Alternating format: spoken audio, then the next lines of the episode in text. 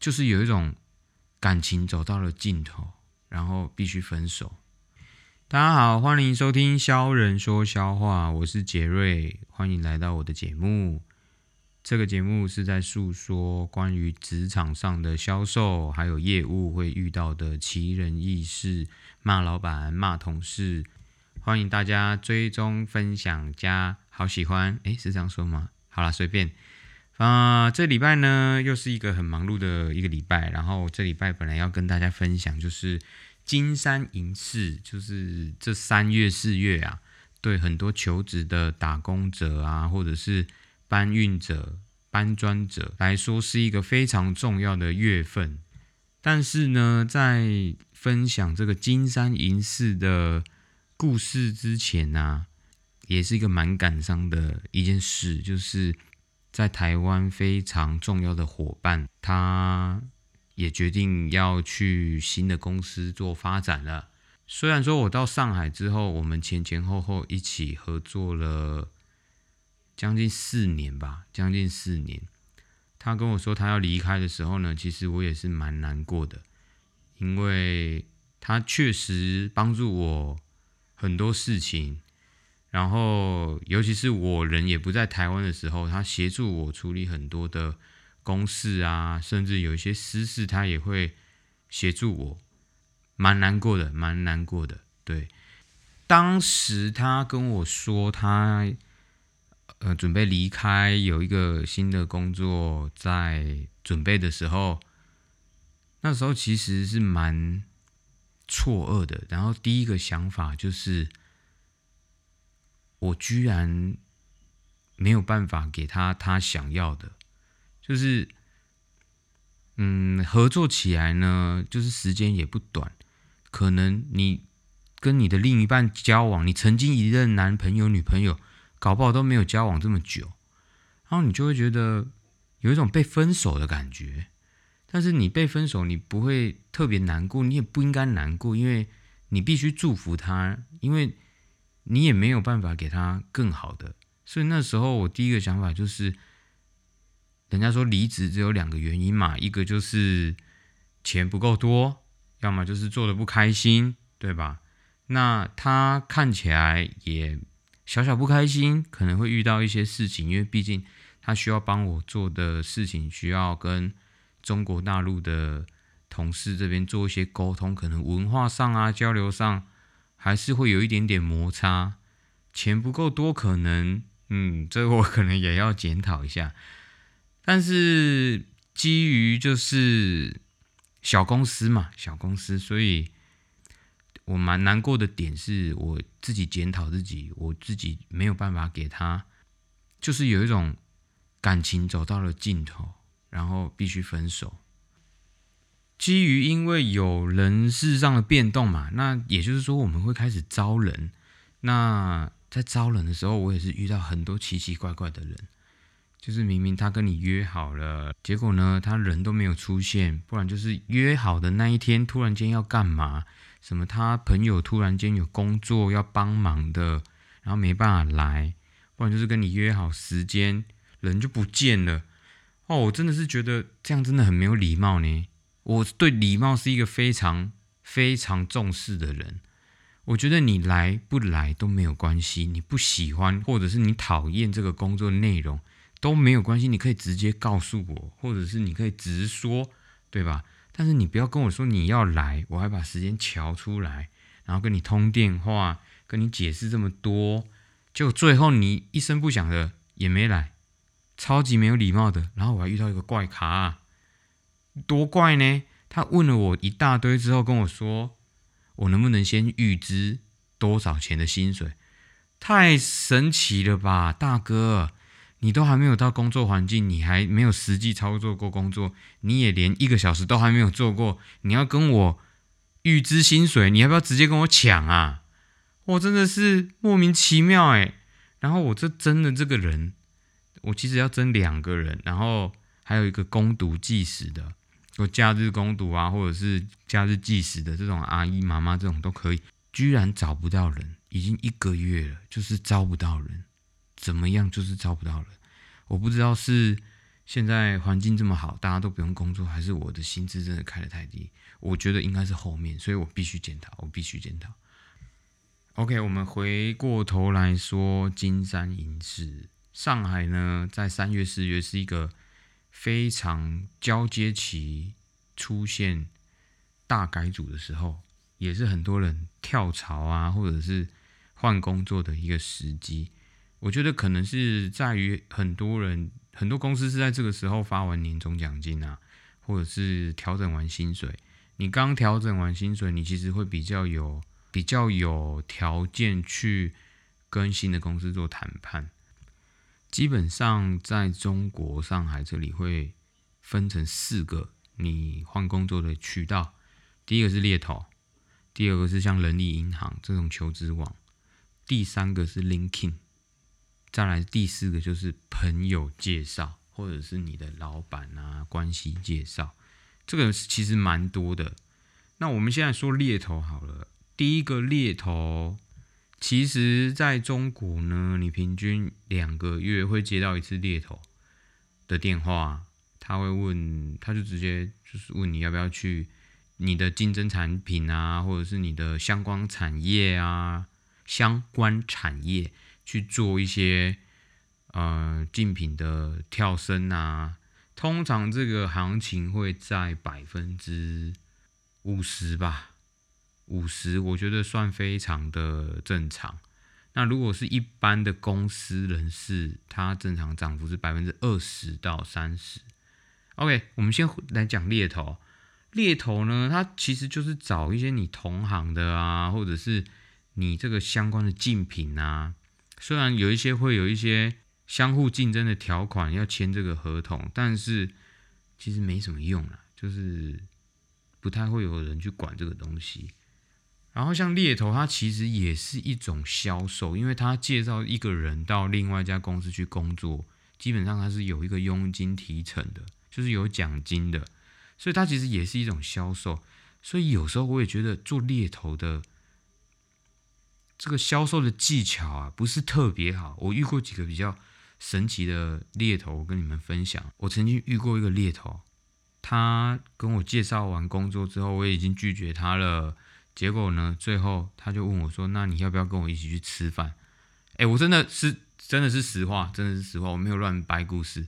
他真的约我去吃饭，然后我就觉得你这么闲的吗？猎头，你的业绩这么好？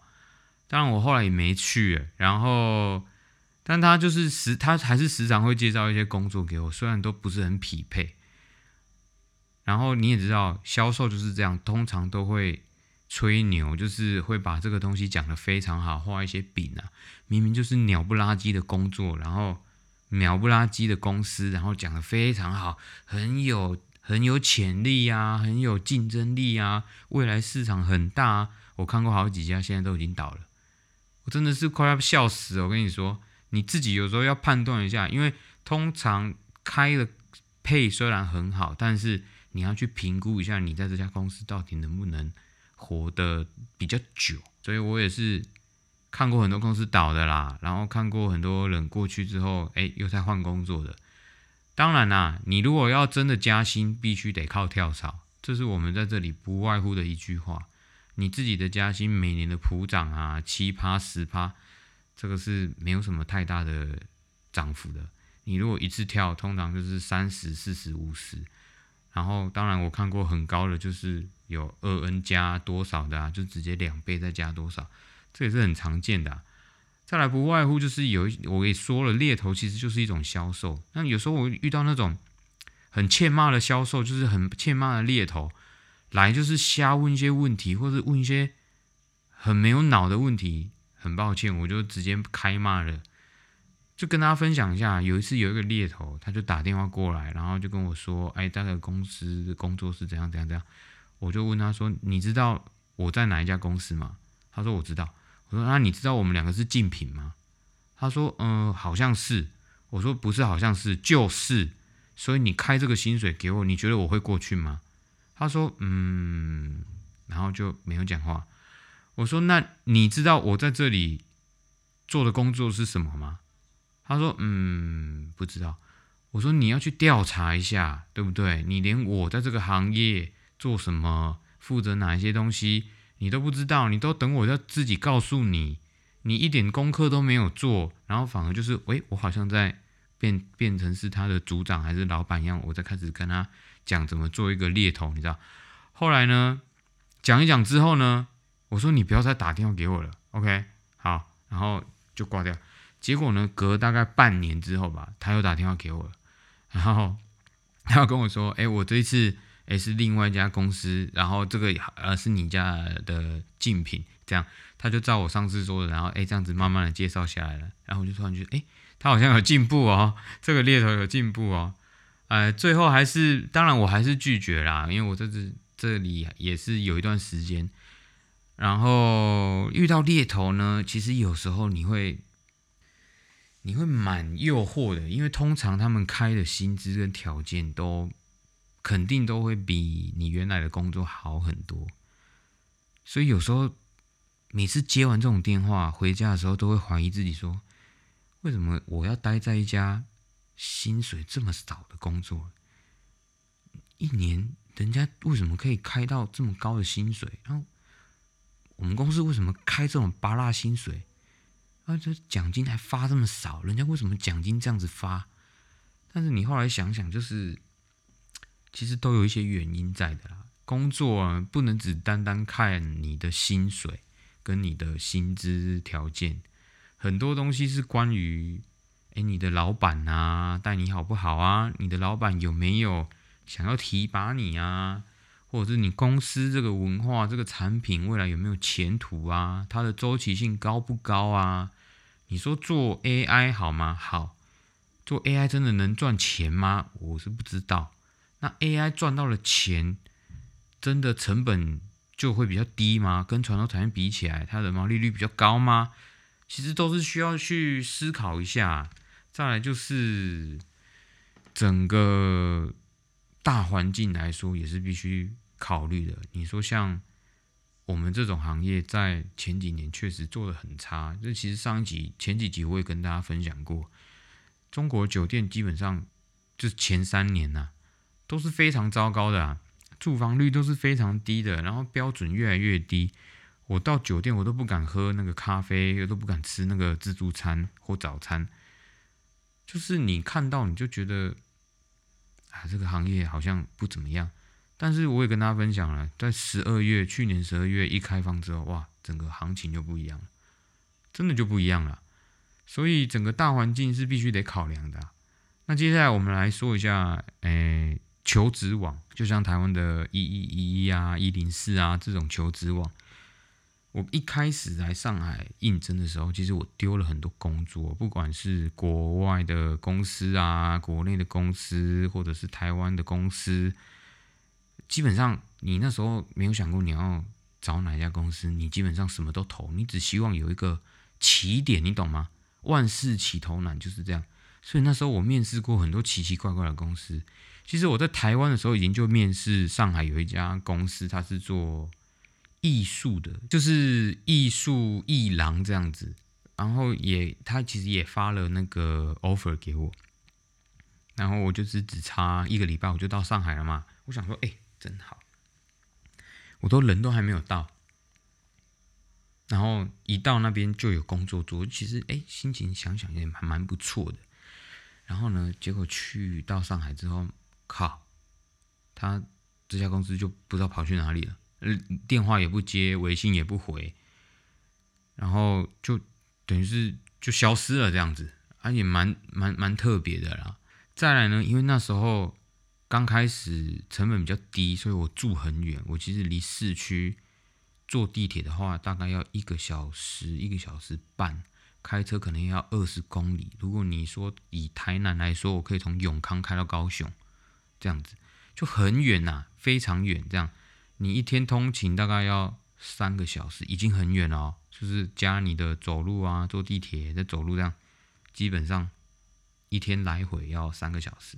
非常的久，后来呢，我那时候因为被那个艺术的那个 offer 搞得乱七八糟，我又去找了很多工作，这样就是应征应聘很多工作，然后我印象最深的就是有一个最远、最远、最远的，他在上海的 F1 赛车场还要再过去，那时候超级远，我从我那时候住的地方坐地铁到那边要二点五个小时，二点五个小时。然后那时候在面试的时候，他说：“啊，你住哪里？”他说：“啊，你住这么远哦，啊，你这样子怎么上班？”我说：“就坐地铁啊，走路啊。”他说：“你这样来回一天要五个小时，诶，你可以哦。”我说：“可以啊，我可以早点起来，晚一点回家。”我那时候想想真的是发疯了，神经病哦！几刚五点钟在坐车，然后你要坐去那边上班，上个狗屁班呐，神经病啊！现在想想，真的是觉得很神经病啊。然后还有下一个，就是我曾经面试过一些公司，是我直接骂那那个公司的，也不算骂，就是我就有点怼那个公司的面试的人，这样，他就问我说：“哎，你觉得我们公司的色调怎么样啊？”我也不知道为什么那天可能心情不太好，就说：“你们公司色调超丑的，这个颜色我觉得根本就不对，这这个颜色就是老土啦啦啦。”然后后来面试完就想说。好像不应该这样子讲，反正就是那一次，我也不知道为什么，我就应该说，我本来就不喜欢那一家公司，然后我也不喜欢那一家公司的 icon，整个步调呢，跟整个组织，其实我都不喜欢。但我就是要面试看看嘛，你知道，找人家聊聊天，聊一下行情也不错啊，对不对？还有一家公司呢，就是我曾经被 PUA，然后后来呢，我们两个就在面试的时候快要骂起来。反正呢，他就是问我说：“你为什么来中国这边发展啊？”我说：“哦，因为怎样怎样的原因，有一些因呃前因后果，所以我来到这边。”然后他说：“那你怎么看这个产品？”我忘记是讲什么了，我就说：“就我就举一个米的例子，像日本的米为什么做的这么好啊？它的市场营销啊，当然是因为它的天生本来种植的技术技巧都还不错啊，所以。”大家都会想吃月光米嘛，对不对？结果呢，那个人士就可能觉得我有一种国家的歧视，你懂吗？他就说没有啊，中国的东北大米也很好吃啊，其实也外销到哪里啊？我说我从来没吃过。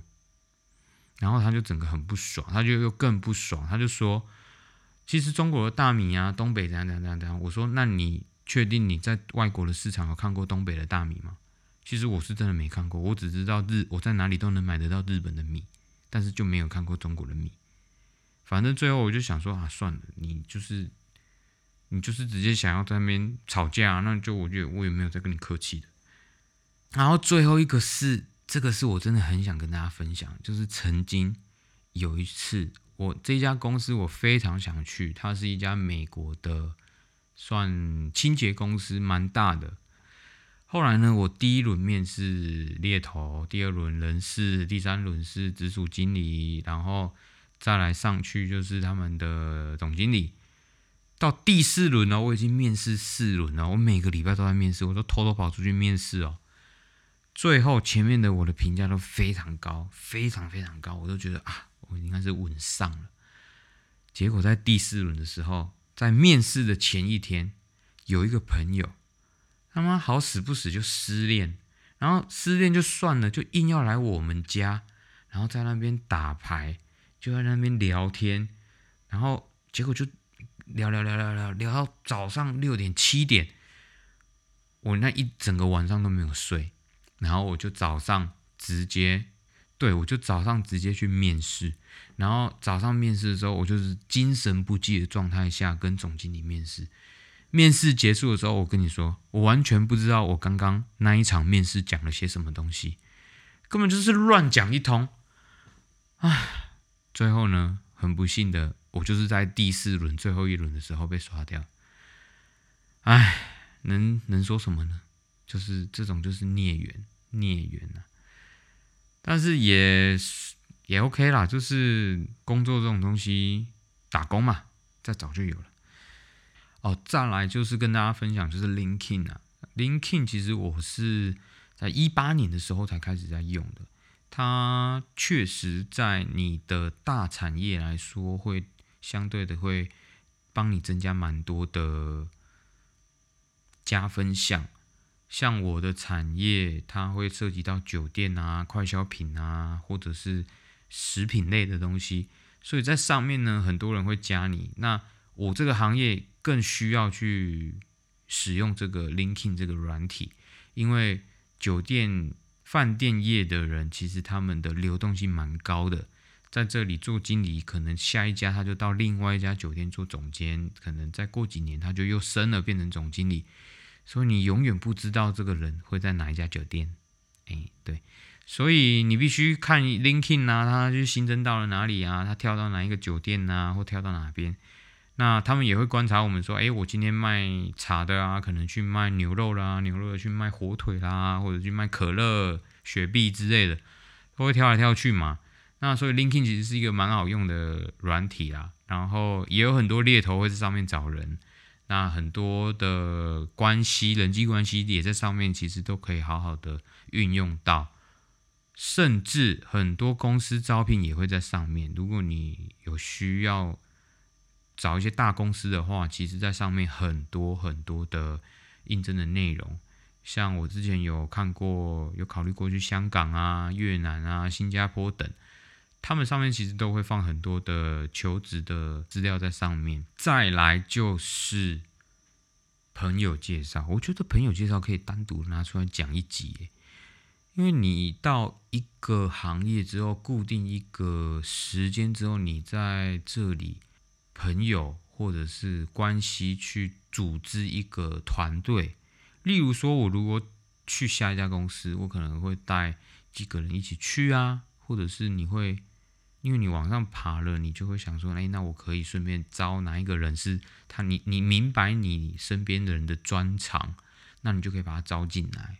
当然也有朋友会诶想拉着我一起去做，因为他知道我有一些他没有的资源嘛。那所以其实朋友介绍其实也蛮重要的。最后就是跟大家分享，就是前面说的谈判，正常来说一般的涨幅会是百分之二十。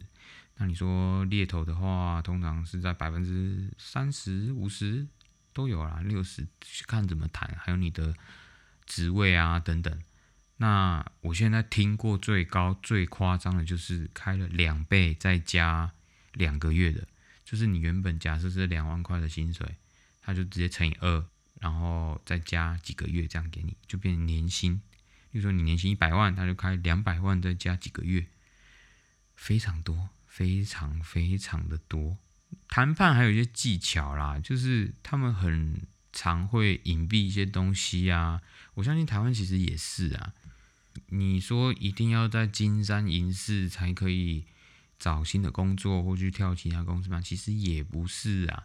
但是我还是跟大家说，工作不是只有薪资是你考量的点，要考量很多，你的组织、你的同事、你的老板，整个大环境其实都必须得考虑的。还有整个发展来说也是嘛。所以祝大家工作顺利。那就这样，谢谢大家，大家拜拜。